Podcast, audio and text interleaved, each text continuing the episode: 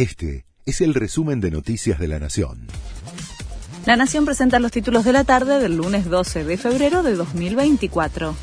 Tras la audiencia con el Papa, Milei dio una entrevista en la televisión italiana.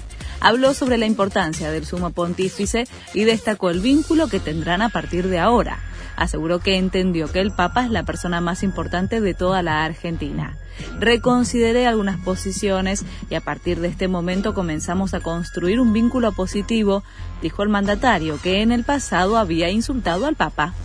Milei designó embajador en el Vaticano.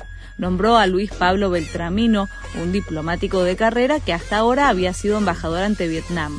La embajada ante la Santa Sede estaba vacante desde el 6 de febrero pasado, cuando la también embajadora de carrera, María Fernanda Silva, designada durante la administración de Alberto Fernández, regresó al país. El presidente se reunió con Giorgia Meloni en Roma.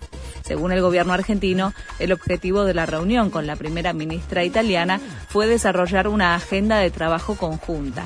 Meloni encabeza una coalición de derecha y había elogiado al libertario. Netanyahu habló sobre el operativo en el que lograron liberar a los dos argentinos secuestrados en Gaza por Hamas. Es una de las operaciones de rescate más exitosas de la historia de Israel, dijo el primer ministro. Además, felicitó a las fuerzas que participaron y dijo que el operativo fue perfecto. Mar del Plata sigue de festejo.